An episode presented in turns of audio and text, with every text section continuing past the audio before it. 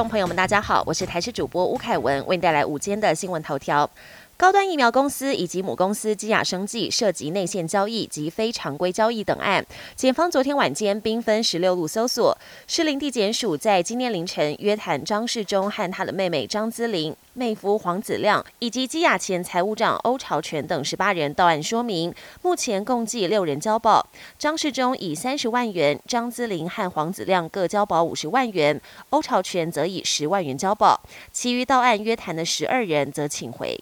明晚跨年夜，北部感受较湿凉。气象局表示，跨年夜北部的低温约在十四、十五度，桃园以北阴雨天感受会较冷。中南部的低温大约在十五、十六度，日夜温差大，要注意保暖。气象专家彭启明形容，跨年夜天气越往北越阴沉，尤其桃园以北有雨，北部宜花东局部的地区雨势显著，没有机会看到元旦曙光。中南部天气比较好，但是多云，往山区像是阿。里里山比较有机会看到第一道曙光。尽管本土疫情增温，指挥中心仍宣布从明年元旦起放宽入境或确诊者零加七自主防疫的规定。现行规定，返台者禁止往医院陪探病，但是从元旦起，只要持当日快筛阴性证明，就可以前往医院陪探病。国际焦点：巴西足球界的传奇人物，曾率领森巴军团三度夺下世界杯的球王比利，台湾时间三十号凌晨在巴西圣保罗逝世，享年八十二岁。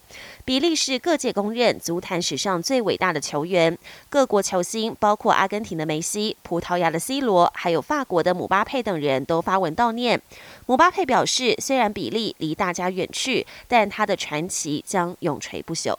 中共军机逼近美军侦察机，迫使美方紧急采取闪避动作。美军释出的影片显示，中共战斗机跟美方军机越靠越近。美军指出，这起事件发生在十二月二十一号，当时中共一架歼十一战机在南海国际空域逼近美军一架 RC 一三五侦察机，两机机翼最近距离不到三公尺，导致美方军机闪避。针对这起事件，美方已经向中国政府提出交涉。美方是事后也发布声明，强调会致力实现自由开放的印太地区，并呼吁所有印太地区国家都能依据国际法安全使用国际空域。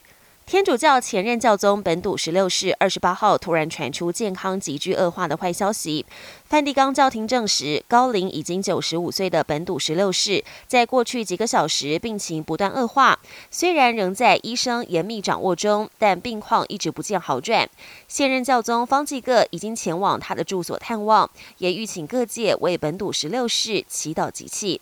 本节新闻由台视新闻制作，感谢您的收听。更多内容请锁定台视各节新闻与台视新闻 YouTube 频道。